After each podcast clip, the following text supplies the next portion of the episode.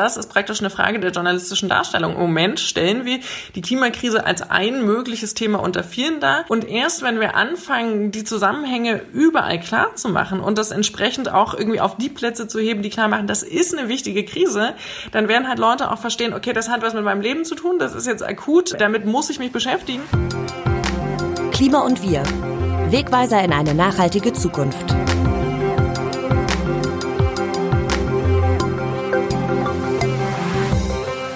Wir erfahren über unsere Umwelt und unser Klima meist aus den Medien, egal ob per Tageszeitung, im Internet, in Fernseh- oder Radionachrichten, per App auf dem Smartphone. Oder durch die sozialen Netzwerke, auf Instagram zum Beispiel, wenn ihr den Kanal Klima und Wir abonniert habt.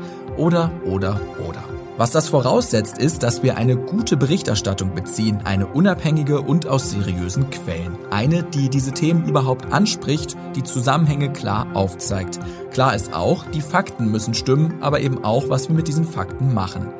In der heutigen, für mich ganz besonderen Folge nehmen wir also mal unsere eigene Rolle in der Klimakrise unter die Lupe. Wie berichten wir übers Klima? Wo verläuft der Grad zwischen Alarmismus und Handlungsaufruf? Ist das schon Aktivismus?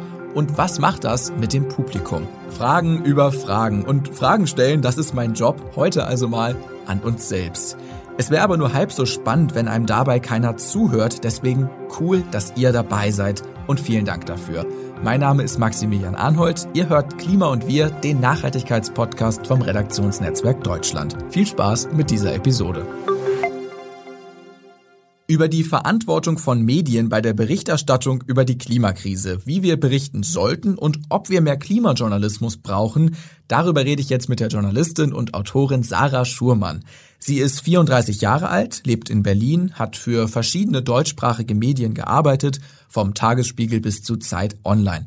Und sie hat 2021 das Netzwerk Klimajournalismus mitgegründet, wovon ich auch ein Teil bin. Spoiler Alert. Hallo. Ja, ich freue mich sehr, dass wir nach einigen Gruppenmeetings endlich auch mal persönlich sprechen können, wobei das jetzt wieder über Zoom ist.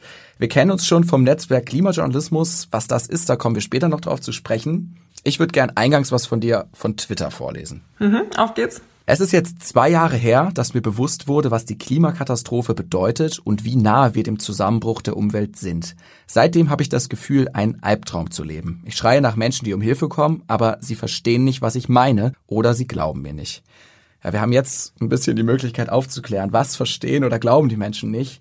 Was ist das Problem bei Klimaberichterstattung? Das Problem ist, dass wir die Klimakrise und auch alle möglichen anderen ökologischen Krisen, in denen wir gerade sind, planetaren Krisen, das hört leider bei Klima nicht auf. Das geht weiter mit Artensterben und ähm, ja, äh, noch eine ganze Menge mehr. Ähm, dass wir das offensichtlich gesellschaftlich immer noch für relativ abstrakt und weit weg und sicherlich irgendwie ein ernstes Problem, dem wir uns so in den nächsten Jahrzehnten mal widmen müssen, halten aber dass wir gesellschaftlich, politisch, medial nicht ausreichend verstanden haben, wie akut diese Krise ist, wie existenziell diese Krise ist und was das auch mit uns und unserem Leben heute schon zu tun hat und auch ja mit dem Leben heute 70-Jähriger, ne? Die haben gute Chancen, 90 zu werden. Und äh, diese Krise ist so akut, dass wir in den nächsten 20 Jahren wirklich extreme Veränderungen überall sehen werden und diese Auswirkungen sehen werden. Und äh, das ist etwas, was wir uns gesellschaftlich, medial so noch nicht bewusst machen und nicht widerspiegeln. Und dadurch können wir gar nicht angemessen darauf reagieren. Du bist eine der Vorkämpferinnen für eine andere Art Klimaberichterstattung im deutschsprachigen Raum. Du hast auch ein Buch darüber geschrieben. Klartext Klima heißt das. Zusammenhänge verstehen, loslegen und effektiv handeln. Das ganze Ausmaß der Klimakrise, das ist dir laut deines Tweets vom Beginn erst im Sommer 2020 klar geworden. Ja, erzähl uns mal, warum? Wie bist du persönlich zum Thema Klima und Umwelt gekommen? Das ist tatsächlich so eine längere Entwicklung und das ist auch was, was ich immer versuche transparent zu machen, dass praktisch Menschen, die sich jetzt für das Klima oder die Umwelt einsetzen, halt nicht irgendwie einfach Ökos sind oder Leute, die immer gerne wandern gehen und so weiter und so fort, sondern dass die allermeisten Menschen, die in diesem Bereich aktiv sind und irgendwann beschlossen haben, äh, laut zu werden, darüber zu reden, sich irgendwie zu engagieren, halt einen gewissen Bewusstwerdungsprozess hinter sich haben. Und bei mir ähm, fing der eigentlich sogar schon 2018 an. Da damals noch mit äh, dem Plastikproblem, was groß in den Medien damals war. Und tatsächlich war es ein Artikel aus der Zeit, der mir klar machte, oh, das ist ja tatsächlich so schlimm, wie ich geahnt habe, aber nicht so richtig wissen wollte. Und dann habe ich angefangen, mich mehr damit zu beschäftigen, habe mich gefragt, okay, also wenn das alles so schlimm ist und es gar nicht recycelt wird, sondern irgendwie wahnsinnig viele äh, Giftmüllprodukte, äh, wenn es verbrannt wurde, auch in Deutschland in leere Salzbergwerke gekippt werden, bis die bis oben hin voll sind mit giftiger Schnacke und ein großer Teil einfach nach Asien verschifft wird, wo dann auch mein Strohhalm im Meer landet und das gar nicht so praktisch der asiatische Plastikmüll ist, von dem man so oft hört. Dann dachte ich so, okay, dann will ich da zumindest nicht mehr mitmachen. Und dann ging es so weiter, dass ich dann dachte, naja, dann wird das mit der Agrarindustrie ja vielleicht ähnlich sein. Davon hatte ich ja auch schon gehört. Und dann wird das mit Fast Fashion ja vermutlich ähnlich sein. Und dass ich mir immer erzähle, dass so ein Langstreckenflug im Jahr schon okay ist, ist dann vermutlich auch geflunkert. Und ähm, dann habe ich mich praktisch so durch die ökologischen Krisen gelesen und verstanden, dass die alle sehr viel akuter und auswirkungsreicher sind, als ich bisher wusste oder so mir bewusst gemacht habe. Und dann landet man irgendwann schnell beim Klima. Und ähm, das war bei mir aber ungefähr zu der Zeit, wo Greta Thunberg das erste Mal auf der Straße saß, woraufhin mein Hirn daraus gemacht hat, ja super, um das Klima kümmern sich jetzt ja die Schülerinnen, da muss ich jetzt ja irgendwie nichts mehr machen. Und habe aber, weil ich verstanden habe, dass es wie gesagt akuter ist, als ich dachte, dann zwei Jahre lang fast jeden Tag dazu gelesen, weil ich schon irgendwie so innerlich alarmiert war. Und ich habe es trotzdem geschafft, zwei Jahre lang mir jetzt so praktisch zu sagen, dass das eigentlich ja nichts mit mir zu tun hat, sondern es werden frühestens meine Enkelkinder sein, die irgendwie hart davon getroffen werden. Und ähm, das wird ja aber nicht so weit kommen, weil bis 2050 haben wir ja Zeit, das Problem zu lösen und das werden wir ja machen und wenn nicht, dann wären wir schon blöd. Hm. Wir haben eine Kategorie in diesem Podcast, die nennt sich Kippschalter. Diese ganzen Prozesse, die hast du sehr schön beschrieben. Wann war der Moment, wo der Schalter gekippt ist, wo du gesagt hast, jetzt komme ich dahinter nicht mehr zurück? Kippschalter. Das war im Sommer 2020, wie du schon gesagt hast, als es in der Öffentlichkeit die Debatte gab, praktisch, okay, hier Corona-Krise, was machen wir jetzt eigentlich, um die Wirtschaft zu fördern? Und ähm, dann haben die EU-Regierungs- und Staatschefs dieses äh, Corona-Finanzpaket ausgegeben und gesagt, wir machen das und wir, wir fördern unsere Wirtschaft. Und die Umwelt- und Klimaaktivisten haben dann gefordert, dass wir 100 Prozent dieser Gelder in eine grüne Transformation stecken sollen, weil das einfach eine einmalige Möglichkeit ist und weil diese Gelder über den Zeitraum ausgezahlt werden, indem wir unsere Emissionen drastisch senken müssen. Das war mir einfach so klar und logisch, ähm, dass ich dann völlig entsetzt war, als ähm, es soweit war und ich die mediale Berichterstattung dazu gesehen habe, wo die Kommentare waren, Ganz toll, historisch einmalig. Wir nehmen jetzt mal zusammen Schulden auf, um uns gemeinsam dieser Krise zu stellen. Und naja, bisschen schade, dass die Gelder für Klima zusammengestrichen wurden. Ähm, aber ist ja immerhin noch ein Drittel, also passt ja. Und das hat mich total entsetzt, weil ich halt verstanden hatte und wusste, dass das nicht der Fall ist und dass das nicht ausreicht, weil wir Wirtschaftswachstum und Emissionsausstoß noch nicht von hundertprozentig voneinander entkoppelt haben. Und das heißt, wenn wir ganz normale Wirtschaftsförderung machen, machen wir es unmöglich, unsere Emissionsziele zu erreichen. Und das heißt, okay, mir wurde in dem Moment klar, wir versuchen noch nicht mal irgendwie dieses 1,5 Grad Limit einzuhalten. Und wir als Journalistinnen äh, reflektieren das nicht ausreichend ähm, transparent und, und denken das nicht überall mit. Und das war für mich ein Moment, der auch praktisch für mich als Journalistin so ziemlich meine Welt zerbrochen hat, weil ich eigentlich ein sehr hohes Vertrauen in äh, meine Kolleginnen habe, die ich äh, total bewundere äh, für ihre Arbeit und so weiter und so fort. Und dann und dann zu verstehen, okay, wir haben da echt einen blinden Fleck, das hat mich total, ja, erschüttert in dem Moment. Hm. Und damit sind wir an dem Punkt der Medienkrise, also über der Klimakrise hinaus. Nachdem du diesen Kippschalter umgelegt hast, hast du im September 2020 einen offenen Brief geschrieben mit dem Titel Journalistin nehmt die Klimakrise endlich ernst. Zitat wir stehen gerade an einem historischen Punkt, einem Punkt, an dem sich entscheidet, wie die Erde für die nächsten 10.000 Jahre aussehen wird. Und das scheint längst nicht allen JournalistInnen bewusst zu sein. Wenn das stimmt und alles so schlimm ist, wie es ist, dann stellt sich ja die Frage, wie konnten wir denn da landen? Welche Widerstände gab und gibt es bei der Klimaberichterstattung, Umweltberichterstattung, wenn wir das mal ein bisschen durchgehen. Genau, das war dann halt auch meine Frage, weil die Antwort darauf ist natürlich nicht, dass Journalisten irgendwie faul sind oder was auch immer. Ähm, ich hoffe nicht. Nee, das äh, kann ich aus meiner Berufserfahrung sagen. Deswegen, genau, habe ich tatsächlich die letzten zwei Jahre hauptsächlich in diese Frage investiert, um das rauszufinden. Und ähm, es gibt ganz viele Faktoren. Ich glaube, das ist eine wichtige Antwort. Es ist halt nicht so, es gibt irgendwie diesen einen Grund, weil den hätten wir längst gefunden und hätten das geändert, sondern es gibt ganz viele unterschiedliche Sachen, die ineinander greifen. Das eine sind Lobbynarrative, die sehr viel stärker in der Politik und im Diskurs ähm, unterwegs sind, als wir uns das bewusst machen und die auch nicht ausreichend bekannt sind in den Redaktionen. Also es ist oft so, dass praktisch einzelne Fachjournalistinnen, die sich schon lange mit dem Thema beschäftigen, weil das war es halt lange ein Thema für einzelne Kolleginnen von uns, ähm, die kennen das dann und die kennen auch die Zusammenhänge ganz gut, aber wir haben praktisch das strukturelle Problem, dass wir, obwohl wir eine umfassende Krise haben, die alles betrifft, alles und jeden, dass nicht jeder und jede Journalistin praktisch so, so ein Grundfaktenwissen dazu hat, weil jeder ja an seinen eigenen Themen arbeitet. Das ist auch erstmal irgendwie total verständlich und normal. Das haben wir jetzt aber zum Beispiel in der Corona-Krise ganz gut gesehen, dass es schon wichtig ist, dass wir so ein grundlegendes gemeinsames Verständnis darüber haben, okay, ähm, was sind eigentlich diese Grundlagen der Krise? Und dazu gehört dann auch sowas wie R-Wert, Inzidenz, Aerosole und so weiter und so fort. Und wir haben so ein Grundverständnis dafür, dafür, wie funktionieren hier Zusammenhänge.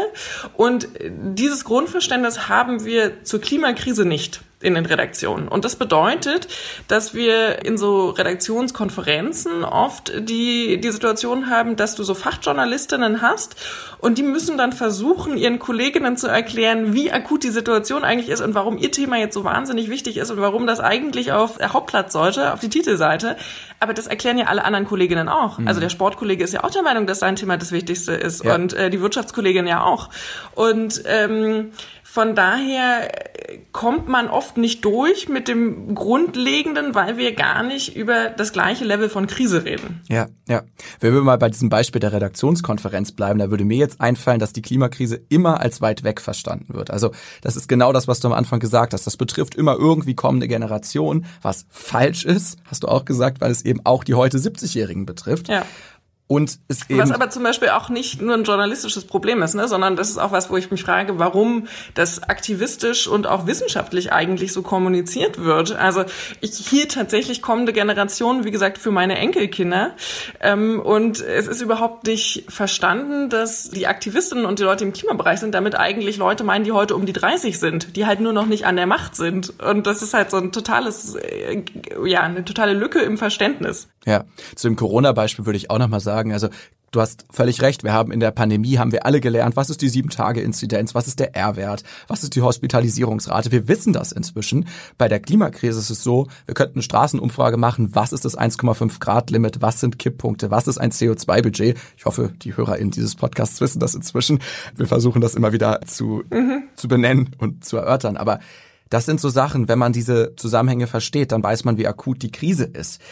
Das nächste ist kollektive Verdrängung. Da habe ich eine These in deinem Buch zugelesen. Ja, das ist tatsächlich neben den Lobby-Narrativen, glaube ich, eines ja, der größeren Probleme noch, dass wir Menschen ziemlich gute psychologische Abwehrmechanismen haben. Und ich persönlich hatte schon vorher auch von kognitiver Dissonanz gehört, also dem Phänomen, dass man weiß, dass das eigene Verhalten im Gegensatz zu praktisch eigenem Wissen oder eigenen Werten steht. Das heißt, ich weiß, Autofahren ist äh, schlecht fürs Klima, ähm, tue ich trotzdem, fühle mich ein bisschen unwohl und um dieses Unwohlsein aufzulösen, kann ich halt entweder weniger Auto fahren oder ich kann mich über Aktivistinnen lustig machen, die sich auf die Straße setzen, um auf dieses Problem aufmerksam zu machen, um praktisch das Problem woanders hin zu verlagern. Oder ich kann es kleinreden und mir sagen, ach naja, so dramatisch ist es ja eigentlich nicht.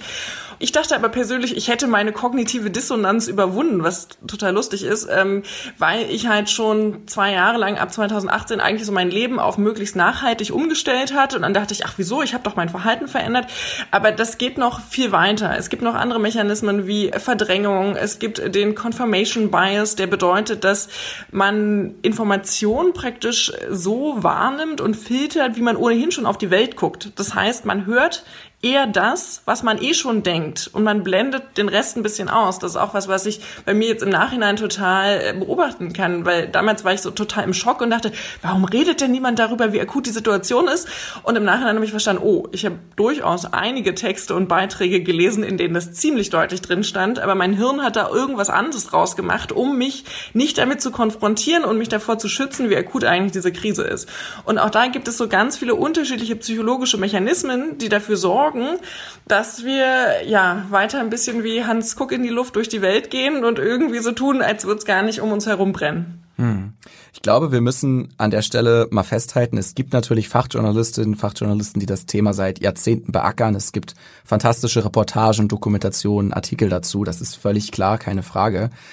Aber wenn man jetzt so wie du und ich in dieser Zeit anfängt, also bei dir ist es schon ein bisschen länger als bei mir, mein Podcast gibt es seit 2021, dann sieht man sich noch mit ganz anderen Widerständen konfrontiert. Ich glaube, wir müssen an der Stelle mal das Fass aufmachen. Klimajournalismus versus Aktivismus. Warum ist es keiner?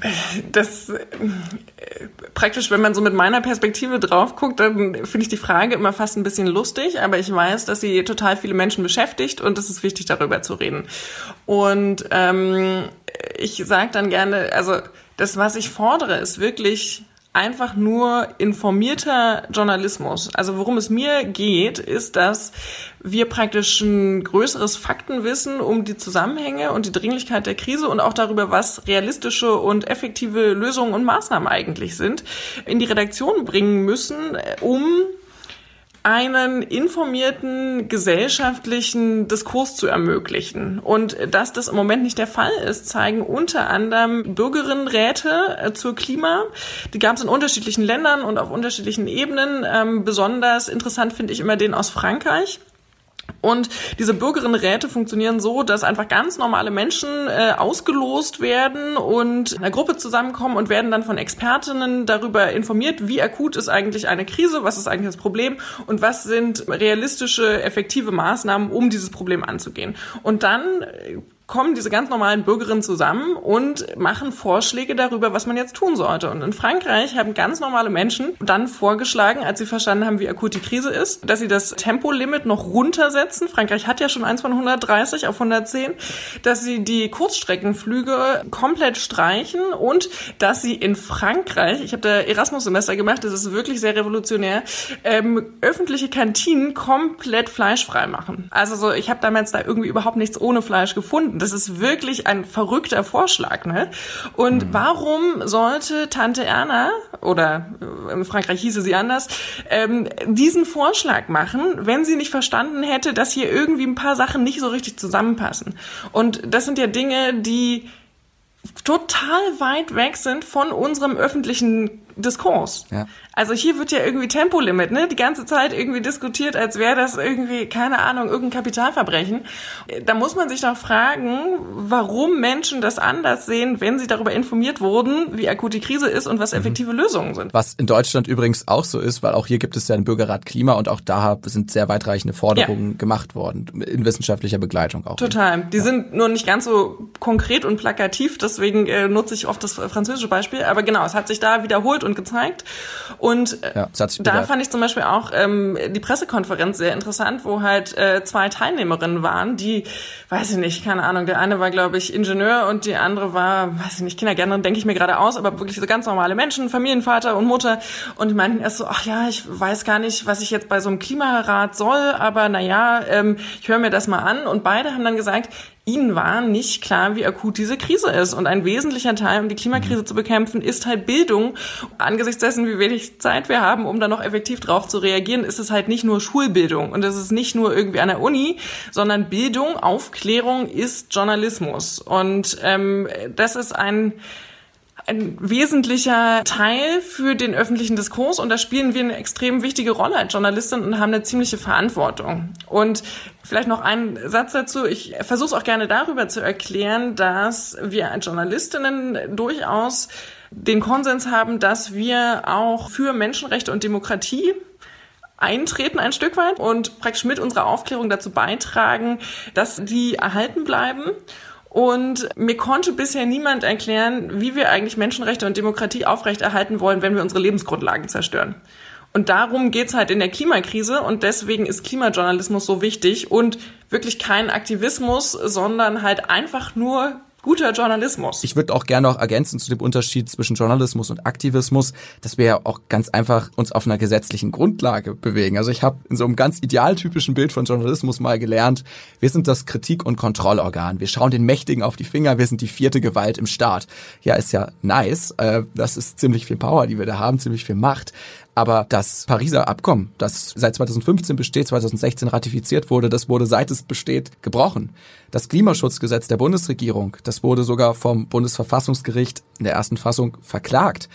Und naja, schlussendlich gibt es Artikel 20a, der Erhalt der natürlichen Lebensgrundlagen, das steht sogar im Grundgesetz. Also wir haben einfach eine Grundlage, auf der wir arbeiten können, die per se schon nicht aktivistisch ist. Absolut, genau. Und ich glaube auch da wieder, dass es wirklich einfach an einem mangelnden Verständnis der Zusammenhänge fehlt. Also es gibt ja bei den Klimagipfeln, die jedes Jahr abgehalten werden, so diesen Mechanismus, dass man dann irgendwie immer verhandelt und äh, können wir die Lücke zu 1,5 Grad schließen und so weiter und so fort. Und ich glaube, es äh, gibt einfach nicht ein ausreichendes Verständnis darüber, wie wenig Zeit bleibt, um das eventuell noch hinzukriegen. Also dass wir jetzt nicht einfach die nächsten zehn Jahre immer verhandeln können, weil dann haben wir dieses Budget schon aufgebraucht.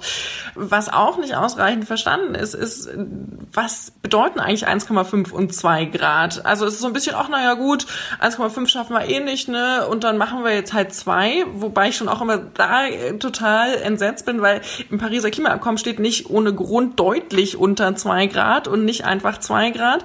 Und auch praktisch dieses, oh naja, 1,5 schaffen wir nicht, na dann machen wir halt 2, ist auch so, naja, wie wär's denn mit 1,58 oder 1,61 oder, ne? Ähm, und natürlich... Ja, was völlig außer Acht lässt, dass da eventuell Kipppunkte im Erdsystem genau. überschritten werden, hinter denen wir auch nicht zurück können. Ja, genau.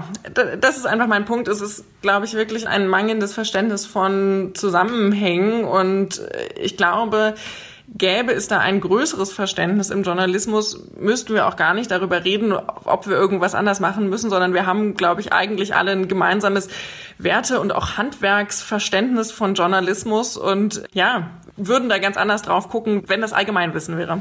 Ein wesentlicher Unterschied zwischen Journalismus und Aktivismus ist, dass AktivistInnen mit ihren Worten und Taten gesellschaftlichen Diskurs vorantreiben, bestenfalls leicht verständlich und so, dass die Forderungen am Ende durchkommen.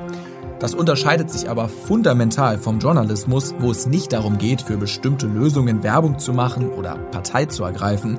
Im Gegenteil, Unsere Aufgabe ist es, ein Problem und die unterschiedlichen Positionen dazu anzuschauen, dann aber auch aufzuzeigen, okay, was ist denn nun und welche Lösungen sind realistisch?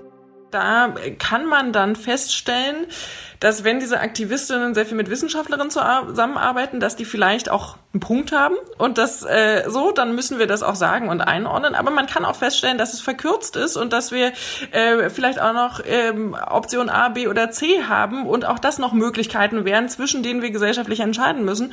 Aber wir können halt nicht irgendwie einfach so tun, ach, der eine sagt so und der andere sagt so und wer jetzt recht hat, wissen wir nicht. Und das ist oft was, was praktisch passiert, eine Art politischer Journalismus. Wir lassen alle zu Wort kommen, um so eine Meinungsvielfalt auch abzubilden, was eine gute Intention ist. Aber es ist auch unsere Aufgabe, das einzuordnen und zu beurteilen, wie relevant sind eigentlich diese Meinungen und wo befinden sie sich in einem wissenschaftlichen Spektrum. Das Problem, was du gerade beschreibst, das nennt sich False Balance. Das ist diese falsche Ausgewogenheit zwischen Position A und B. Also es besteht überhaupt kein Zweifel am menschengemachten Klimawandel, aber wir setzen in einer Talkshow dann jemanden hin, äh, der das Problem benennt, die Krisen beschreibt, die Lösungen aufzeigt und dann jemanden, der das daneben, der sagt, nee, das ist alles nicht so und wir haben noch Zeit und ist nicht so schlimm. Das wäre eben journalistisch ein Fehler, es wäre fatal. Ja, das wäre eine verzerrte Darstellung. Wie fatal False Balance wirklich ist und welche Wirkung JournalistInnen mit ihrer Klimasprache beim Publikum erzielen, das wollen wir jetzt nochmal aus wissenschaftlicher Sicht hören. Und zwar von Professor Dr. Michael Brüggemann. Er ist Kommunikationswissenschaftler von der Uni Hamburg, meiner Alma Mater übrigens, und absoluter Experte auf diesem Gebiet. Er untersucht Wissenschafts- und Klimakommunikation, hat unter anderem die Forschungsgruppe Mediale Konstruktionen des Klimawandels geleitet. Er sagt, Klimawandel sei zwar der gängige Begriff für das naturwissenschaftliche Phänomen, dass die Durchschnittstemperatur global über lange Zeiträume ansteigt, aber der Begriff sei verharmlosend, weil damit natürlich Krisen ausgelöst werden, zum Beispiel die langanhaltende Hitze- und Dürreperiode wie derzeit bei uns in Deutschland. Insofern ist der Begriff Klimakrise, ich verwende ihn meistens in diesem Podcast, sprachlich besser, weil es deutlich macht, hier gibt es ein Problem. Krise ist jetzt auch wieder nicht ideal, weil Krise auch suggeriert, wir sind jetzt gerade in der Krise und die geht dann vorbei. Und das wird bei dem Klimawandel einfach nicht so sein. Wir haben, wir müssen uns eben mental darauf einstellen, dass das ein Zustand ist, der jetzt äh, und der auch schlimmer wird. Egal wie umweltfreundlich wir uns jetzt gerade verhalten, die nächsten 20, 30 40 Jahre geht das in irgendeiner Weise weiter erstmal und wir müssen uns auch äh, mit dem Dauer, äh, mit der Struktur, das ist insofern eine Strukturkrise, wenn man so will, müssen wir uns damit anfreunden. So, und deshalb gibt's aus meiner Sicht kein ideales Wort dafür, jedenfalls ist mir noch keins äh, eingefallen. Klimawandel, Klimakrise, Klimakatastrophe.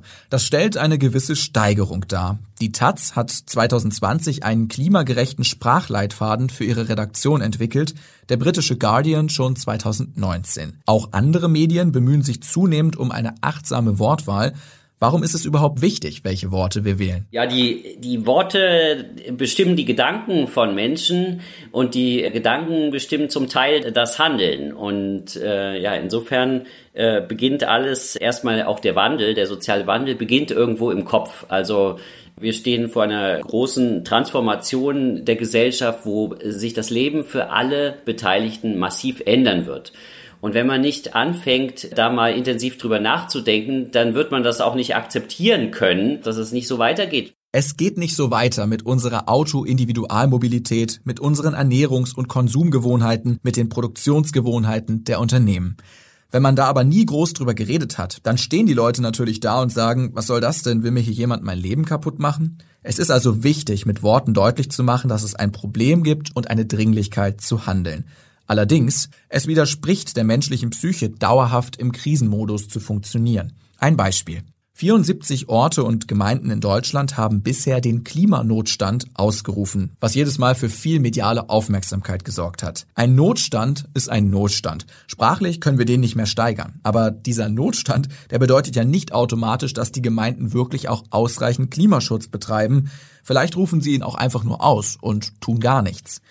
Klimanotstand, Klimakatastrophe. Gibt es Untersuchungen, welche Wirkung man damit beim Publikum erzielt? Ja, äh, also es gibt ähm, Untersuchungen dazu, dass man, wenn man Doom-Szenarien, also deshalb äh, sage ich es jetzt auch auf Englisch, weil das meiste dann in den USA läuft, die Untersuchung. Also wenn man Weltuntergangsszenarien verbreitet, so wie das auch bei dem Wort Klimakatastrophe äh, mitschwingt, dann macht man den Leuten Angst. Und Angst ist ein ambivalenter Ratgeber, weil einerseits steuert das schon die Aufmerksamkeit. Also Leute äh, merken ja schon, okay, hier gibt's, äh, ich, ich kann das jetzt nicht ignorieren erstmal, äh, ich muss irgendwas machen. Aber wenn sie dann nur Angst haben und nicht wissen, was sie tun können und dann keine Handlungsanleitungen und Möglichkeiten mitgegeben werden, dann kann es sein, dass die Leute einfach paralysiert sind, dass sie einfach psychische Probleme kriegen oder dass sie eben versuchen, die Angst zu kontrollieren. Und dieses Kontrollieren der Angst kann auch darin bestehen, dass ich die Gefahr leugne. Also einfach sage, nee, das ist ja, wird ja alles nur behauptet und das betrifft mich ja gar nicht oder so, das ist ja nur weit weg dass ich verschiedene Strategien kognitiv mir ausdenke, um meine Angst zu reduzieren, statt die Gefahr und das Problem zu reduzieren. Wenn ich nicht weiß, wie ich das Problem lösen soll, dann kann ich ja nur an der Angst ansetzen. Und deswegen ist die Angst ein Problem, weil sie halt Nebenwirkungen hat, wenn sie nur mit Katastrophenszenarien komme. Michael Brüggemann erzählt mir, der Spiegel habe das Wort Klimakatastrophe schon Mitte der 80er Jahre geprägt. Er findet das nicht so gut, denn man muss ja auch zugeben, äh, ja, wo war denn jetzt die Katastrophe? Uns geht's doch noch ziemlich gut. Und das muss man auch einfach sagen. Uns geht es weiterhin ziemlich gut. Die Klimakatastrophe als Weltuntergang in Deutschland ist nicht eingetreten. Die Leute im Ahrtal sehen das natürlich anders, denen das Haus weggeschwemmt wurde. Aber mir und den meisten Deutschen wurde kein Haus weggeschwemmt. Deswegen ist das Wort Katastrophe keine gute Idee, weil es halt diesen Weltuntergang mitschwingt und weil es auch dieses, es geht vorbei. Da kommt die Flutkatastrophe, die äh, schwemmt die Häuser weg und danach stellen wir uns hin und bauen die Häuser an der gleichen Stelle wieder auf. Das ist jetzt, was im Ahrtal gerade passiert. Und das ist äh, der Umgang mit Katastrophen. Weil das dann so eine Jahrhundert, noch schlimmer, Jahrhundertkatastrophe oder Jahrtausendkatastrophe, was dann suggeriert, ja, das kommt ja erst in tausend Jahren wieder. Da kann ich ja mein Haus jetzt in aller Ruhe an der gleichen Stelle wieder aufbauen und vielleicht dichte ich den Keller ein bisschen ab und dass das dann in Wirklichkeit, wenn man Pech hat, in fünf Jahren oder zehn Jahren wieder passiert, äh, das gleiche, was wir letzten Sommer hatten, das verdrängen die Leute dann. Ich nehme also bis hierhin schon mal mit, es gibt ein Spannungsfeld zwischen Verharmlosen auf der einen Seite, Klimawandel, einem dauerhaften Krisenzustand, der vielleicht abstumpft, Klimakrise, und lähmendem Alarmismus, Klimakatastrophe. JournalistInnen müssen sich immer fragen, was sie mit ihrer Wortwahl auslösen. Noch ein Beispiel dafür. Ich habe mir angewöhnt zu sagen Erderhitzung, nicht Erderwärmung. Zum einen, weil warm positiv konnotiert ist, Hitze ist aber etwas Negatives, potenziell Tödliches, was die Hitzesterbefälle in diesem und den vergangenen Sommern eindeutig belegen. Und zum anderen natürlich, weil Erwärmung eben auch das unpräzisere Wort ist, bezogen auf den kurzen Zeitrahmen innerhalb der Erdgeschichte, in der wir die Welt schon um 1,2 Grad aufgeheizt haben, erhitzt eben. Das sagen auch KlimawissenschaftlerInnen. Gibt es No-Gos in der Berichterstattung? Es gibt ein wirkliches No-Go, was auch sehr häufig ist, nämlich dass gar keine Berichterstattung stattfindet. Also dieses No-Go im Sinne von, ich gehe da gar nicht hin zum Klimawandel, äh, zu der Berichterstattung. Äh, und das ist praktisch der Normalfall, ist keine Berichterstattung. Nach wie vor. Das ist der Normalfall, wie äh, der Journalismus in Deutschland und in anderen Ländern mit dem Klimawandel umgeht. Und die Ausnahme vom Normalfall ist, dass es Berichterstattung gibt. Und das gibt es nur, wenn ich eine Naturkatastrophe habe, wenn ich ein großes politisches Event wie ein Klimagipfel habe, wenn ich ein großes wissenschaftliches Event wie ein IPCC Weltklimaratsbericht habe, ähm, dann wird berichtet. Und ansonsten, da sinkt es dann immer wieder runter. Und das hat was auch mit diesem Vorstellung von Katastrophe und Krise. Und dann laufe ich dahin als Journalistin, als Journalist und berichte darüber. Und danach laufe ich dann woanders hin. Der Status quo ist leider das No-Go, dass man halt immer nur zu den Ereignissen hinläuft, aber über die Strukturprobleme nicht viel berichtet. Ich kann das deswegen äh, so sagen, weil wir die Intensität der Medienberichterstattung automatisiert verfolgen in verschiedenen Ländern und man einfach sehen kann, dass das die Normalität ist, dass in höchstens in so ungefähr ein bis drei Prozent der Artikel das Wort Klimawandel auch nur erwähnt wird. Und dass es erwähnt wird, heißt ja noch nicht, dass das irgendwie wirklich intensiv darüber geredet wurde. Ich hatte mich noch ähm, überlegt, ob unser Tool kaputt ist weil die erste Juli-Hälfte bei Spiegel Online hatten wir zwei Wochen oder drei Wochen, das war es bei null. Und da dachte ich, äh, gibt es jetzt gar keine, also es gibt hier irgendwie jeden Tag äh, hunderte von Artikeln und wir finden das Wort, das Wort Klimawandel wurde hier gar nicht erwähnt, ist unser unser Tool kaputt und äh, nein, hat mir der Techniker gesagt, nee, das ist normal, das passiert immer wieder. Selbst bei einem Medium wie Spiegel Online, das durchaus gute Klimaberichterstattung macht. Michael Brüggemann beschreibt hier ein zentrales Problem. Entweder wird gar nicht berichtet oder aber in vielen Artikeln, die sich im Prinzip um die Klimakrise drehen, kommt das Wort Klima einfach nicht vor. Ob die Fernsehnachrichten von ZDF heute, die von Bränden in Portugal berichten, wo es so trocken ist wie seit 1200 Jahren nicht mehr und schuld sei das Azorenhoch. Die Tagesschau, die eine Hungersnot am Horn von Afrika vermeldet, Berichte über Waldbrände und anhaltende Trockenheit in Brandenburg und Sachsen, die Dürre am Po in Italien, ein abschmelzender Alpengletscher namens Schneeferner, wie treffend, oder einer, der nach 54 Jahren ein Flugzeugwrack freigibt. Klimakrise? Fehlanzeige. Sarah und mich macht das richtig wütend, weil wie können wir von unserem Publikum verlangen, die richtigen Schlüsse zu ziehen, wenn wir Ursachen und Hintergründe selbst nicht klar benennen, den Bezug zum Klima gar nicht herstellen? Medienkrise. Aber genug des Rants an dieser Stelle. Gibt es vielleicht auch positive Beispiele, wie JournalistInnen die mediale Darstellung des Klimawandels prägen? Ja, es gab eine positive äh, Veränderung äh, mit Fridays for Future. Also wir hatten 2018, 2019 ging es wirklich äh, mal bergauf mit der Berichterstattung und es wurde intensiver berichtet. Und das war eben eine Verkettung von einem Dürre-Sommer, einem heiß, ein zu heißen und zu trockenen Sommer und Greta Thunberg, diese irre Geschichte, dass eine Schülerin eine weltweite Jugendbewegung und, und Protestbewegung in Deutschland auch die Menschen auf die Straße gegangen sind und da hat sie wirklich, äh, war wirklich intensive Berichterstattung da. Das war ein bisschen äh, Pech für den äh, Journalismus oder für den Klimaschutz vielleicht auch, ähm, dass dann äh, die Corona-Pandemie natürlich die Aufmerksamkeit wieder komplett abgelenkt hat, so dass wir jetzt auf einem etwas höheren Aufmerksamkeitslevel liegen als äh, vor Fridays for Future, aber immer noch äh, relativ niedrig. Darüber hinaus beobachtet der Kommunikationswissenschaftler einen Bewusstseinswandel an den Rändern im Journalismus, wenn auch noch nicht im Mainstream. Er nennt hier vor allem jüngere KollegInnen, die sich organisieren und vernetzen. Die Unzufriedenheit sei zu spüren. Ob durch Sarahs Protestbrief, das Netzwerk Klimajournalismus oder durch Programmbeschwerden, wie die Initiative Klima vor Acht sie voranbringt, die Klimaberichterstattung zur Primetime vor die Tagesschau bringen will. Und ich sehe da eben auch unter den Journalisten einen Bewusstseinswandel, dass man merkt, das Thema ist wichtig und wir haben was falsch gemacht, als wir gedacht haben, wir könnten distanzierte, neutrale Beobachter sein, auch gegenüber drohenden globalen äh, Krisen und Umweltkatastrophen. Jetzt hätte ich doch, muss ich doch das Wort zumindest als drohend äh, dazu nehmen, ähm, dass man einfach sieht, die Journalisten auch verstehen, ähm, okay, wenn der Planet den Bach runtergeht, da kann ich nicht irgendwie so tun, als ob ich unbeteiligter, distanzierter Beobachter bin, weil das bin ich nicht. Da bin ich genauso wie jeder andere betroffen. Das hat nichts mit Parteilichkeit zu tun, wenn ich sage, ich will jetzt äh, auf die Gefahren und Risiken des Klimawandels mit meiner Berichterstattung aufmerksam machen, genauso wie ich auch auf andere Probleme wie Korruption oder äh, in der Politik oder was auch immer, will ich ja auch das ist ja schon immer Teil der journalistischen Aufgabe, aber auch auf sowas hinzuweisen. Und das ist jetzt die gute Nachricht, dass ich da auch schon äh, nicht nur in Deutschland, sondern auch international in den Qualitätsmedien einen Wandel sehe. Nachgehakt. An dieser Stelle ein kurzer Infoblock in eigener Sache. Für alle Klima- und Umweltinteressierten und darüber hinaus. Auf unserer Nachrichtenseite rnd.de gibt es einen Klimareiter, der alle Artikel zum Thema bündelt. Und neben meinem Podcast Klima und Wir schreiben die KollegInnen aus dem Wissenschaftsteam und dem Berliner Hauptstadtbüro einen wöchentlichen Newsletter namens Klimacheck, den ihr gerne abonnieren könnt. Den Link dazu findet ihr in den Show Notes. Checkt diese Angebote gerne mal aus und gerne auch weitersagen.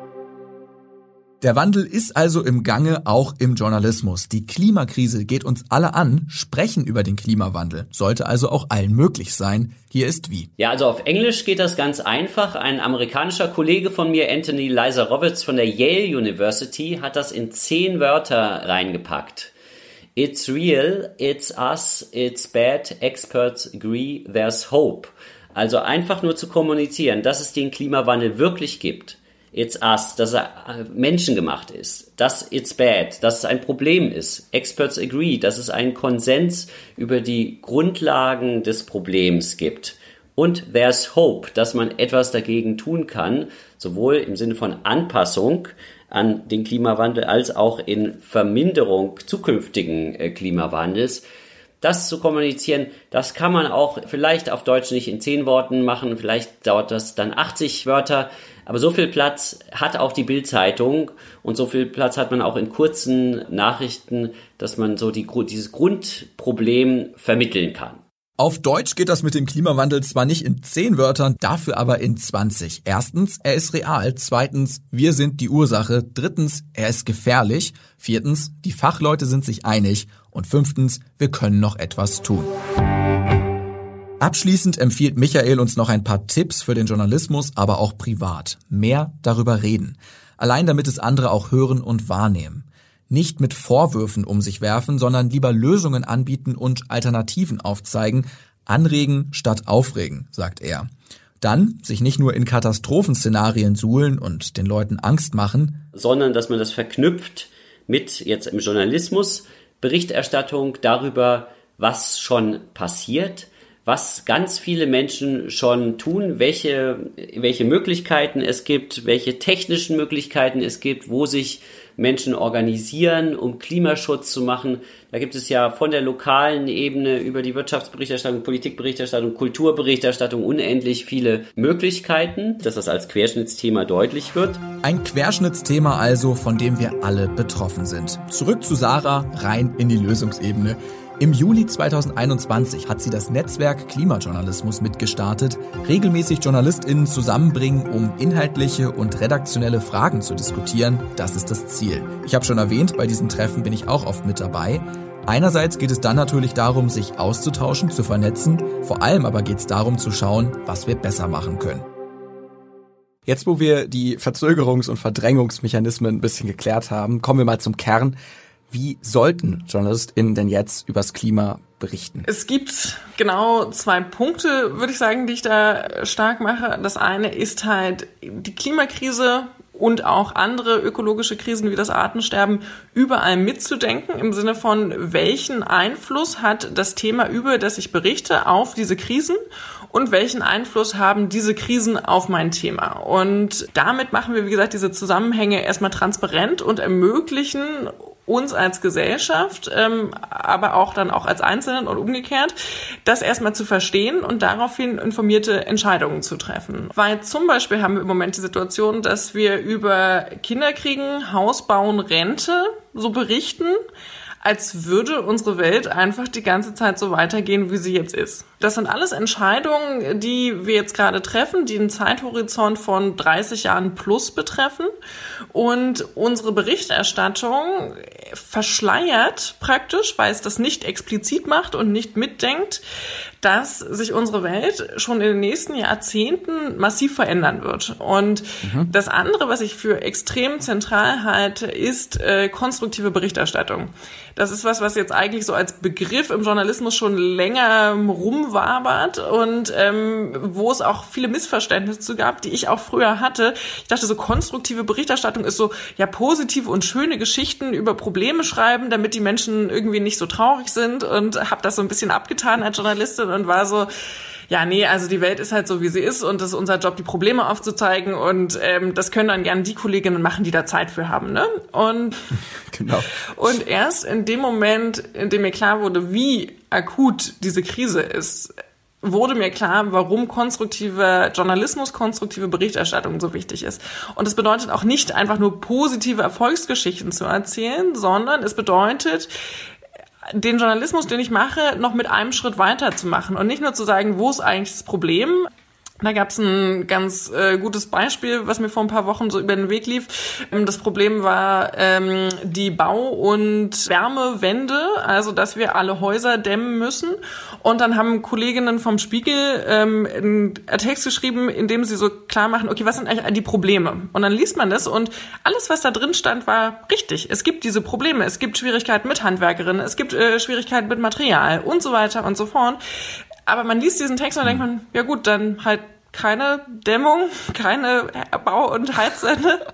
Dann fällt die Bauwende genau. jetzt halt aus. Das ist zu schwierig. Dann machen wir das, das halt nicht. nicht. Ähm, und das stimmt ja nicht. Das ist ja nur ein Teil des Bildes. Es gibt ja Menschen, die sich mit Lösungen beschäftigen. Es gibt ja äh, Menschen, die diese Lösungen auch schon umsetzen. Und von daher ist es ein wichtiger weiterer Schritt zu sagen, und jetzt? Also wenn wir unsere Lebensgrundlagen erhalten wollen, wenn wir ähm, die Emissionen reduzieren und den Energieverbrauch senken wollen, dann müssen wir eben Häuser dämmen und so weiter.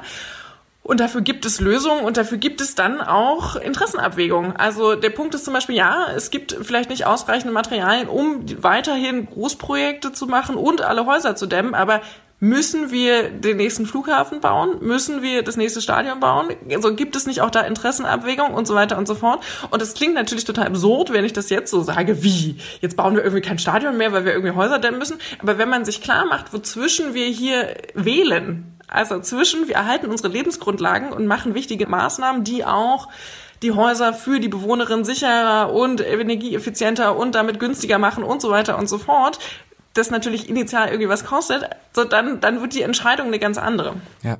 Konstruktiv ja auch allein schon deshalb, weil es Leute, ich weiß nicht, ob dir das auch so geht, ich erlebe das aber immer wieder gerade im Freundes- und Bekanntenkreis, auch unfassbar abfuckt. Also weil es betroffen macht, weil es natürlich, das ist das Beispiel vom Spiegel geschildert, einen auch sehr ratlos zurücklässt. Und das darf ja nicht sein. Es gibt ja Alternativen, das müssen wir immer wieder betonen, aber das ist eben auch unsere Aufgabe, die aufzuzeigen, dann eben zu sagen, wir haben Problem XY, wir haben jetzt folgende Option, die, die, die und die Stadionoption ist vielleicht aus den und den Gründen die am wenigsten sinnvolle davon, weil wir können noch das und das erhalten, dieses Ökosystem, dieses Moor oder was auch immer da an der Stelle ist, wo man das Stadion oder den Flughafen bauen könnte. Aber das heißt auch, in diesem klimajournalistischen Tun, wir verlieren ja überhaupt nicht unsere Aufgabe als Journalistinnen und Journalisten. Im Gegenteil, eigentlich sind wir mehr gefordert denn je, verschiedene Lösungen aufzuzeigen, die Fakten zu kennen, uns an die wissenschaftlichen Positionen zu halten.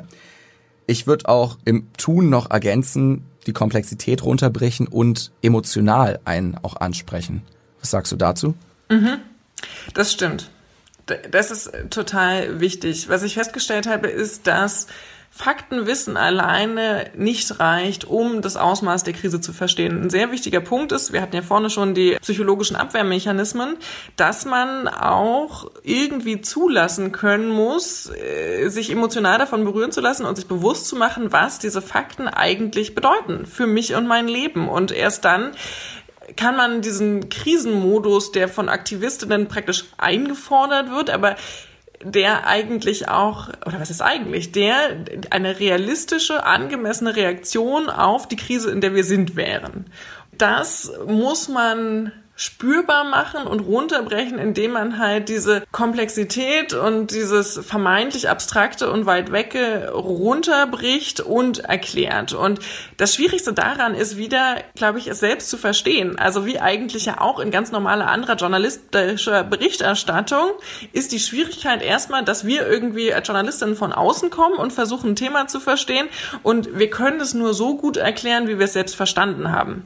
Das geht hier praktisch auch nicht um ein Versagen einzelner Journalistinnen oder so. Es gibt, wie wir auch schon mit euch haben, gute Gründe dafür, dass wir gerade da stehen, wo wir stehen.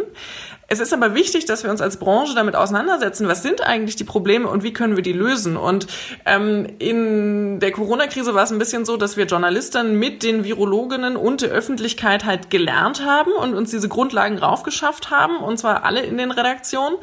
Das ist jetzt bei der Klimakrise gar nicht so leicht möglich. Also praktisch irgendwie als einzelner Redakteur nach Feierabend anzufangen, sich zu belesen, ach, was sind eigentlich die Zusammenhänge? Puh, da ist man erstmal eine Weile beschäftigt, ne? Und ich kenne keine Journalistin, die zu wenig arbeitet. Ne? Ich also so ist, ist es eher so, dass es alle schon Schwierigkeiten haben, ohnehin ihre eigenen Themen zu beackern.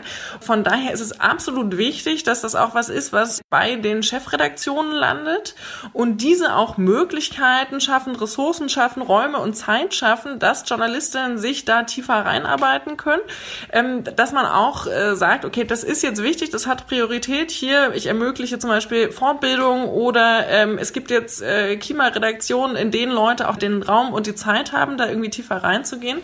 Und ähm, dafür brauchst halt einen Diskurs und dafür brauchst auch Journalisten, die das einfordern, weil von selbst werden die meisten Chefredakteurinnen da jetzt vielleicht nicht drauf kommen. Mhm. Zum einen das und zum anderen gibt es immer diesen Einwand, dass das ja die LeserInnen oder die User sowieso nicht äh, interessiert, dass Texte über Klima und Umwelt eh nicht so gut klicken oder Videos nicht so oft angeschaut werden. Das würden wir aber entkräften durch eben das, was wir vorher besprochen haben, diese andere Art Berichterstattung, die Komplexität runterzubrechen, die Diskurse aufzuzeigen, die Emotionalität zu erhöhen würde bestimmt sich auch positiv auf das Interesse der User, Leser, Zuschauenden auswirken. Absolut. Und auch, ähm, ich würde da noch einen Punkt machen wollen. Es ist jetzt nicht so, dass unsere Leserinnen, Zuschauerinnen, Zuhörerinnen irgendwie faul sind und sich nicht damit beschäftigen wollen, sondern auch das ist praktisch eine Frage der journalistischen Darstellung. Im Moment stellen wir die Klimakrise als ein mögliches Thema unter vielen dar, die diese Beiträge müssen dann aktiv ja ausgewählt werden. Und ganz ehrlich, wenn da draußen Krieg ist und Corona-Pandemie und so weiter und so fort, finde ich das einen total nachvollziehbaren Reflex zu sagen, oh nee, heute nicht Klimakrise und morgen vielleicht auch nicht und so weiter und so fort.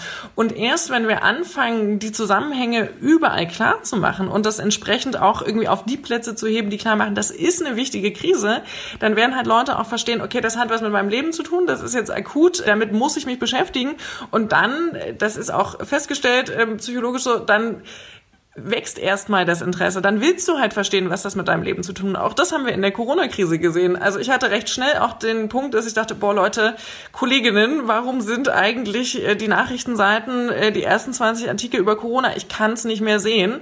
Und habe dann nachgefragt und die Kolleginnen meinten, ey, das läuft wie Bolle, ne? Die Leute lesen das und wir haben sogar mehr Abrufzahlen und so weiter und so fort. Und es lag daran, dass Menschen verstanden haben, diese Krise hat was mit meinem Leben zu tun und ich muss und ich möchte verstehen, wie ich mich schützen kann, was ich tun kann, wie gerade der Stand ist. Und ähm, im Moment, da wir alle gemeinschaftlich diesen Krisenmodus verdrängen, ist das bei Klima halt einfach noch so, dass wir es wegschieben können. Hm. Eine gute Möglichkeit, es nicht wegschieben zu können und nah an einen heranzuholen, ist der Lokaljournalismus. Du gibst auch Seminare zur Klimaberichterstattung im Lokalen. Zum RND gehören ja auch viele regionale Partnerzeitungen wie die Hannoversche Allgemeine, die Kieler Nachrichten, Leipziger Volkszeitung und so weiter. Wie kann man Klimajournalismus vor allem ins Lokale tragen? Das ist eigentlich wirklich eine großartige Möglichkeit, weil wir sehen die Auswirkungen der Krise schon überall, ähm, überall vor Ort. Man muss sie sich nur bewusst machen und die Frage, ob wir Klimaschutz umsetzen und Emissionen einsparen, wird halt auch vor Ort entschieden, ne? Machen wir das jetzt oder machen wir das nicht? Und ein weiterer journalistischer Anreiz, würde ich sagen, ist, es wurde so wenig darüber berichtet, dass ihr eigentlich, wenn ihr anfangt, das, diese Zusammenhänge zu sehen und zu berichten, überall äh, Scoops und ja Alleinstellungsmerkmale habt, weil ja. das wurde halt noch gar nicht berichtet. Wenn ihr mehr von Sarah hören wollt, sie ist Teil eines eigenen Klimapodcasts, Pod Steh uns bei heißt er. Und wir haben es schon erwähnt, Sarah hat ein Buch geschrieben, Klartext Klima.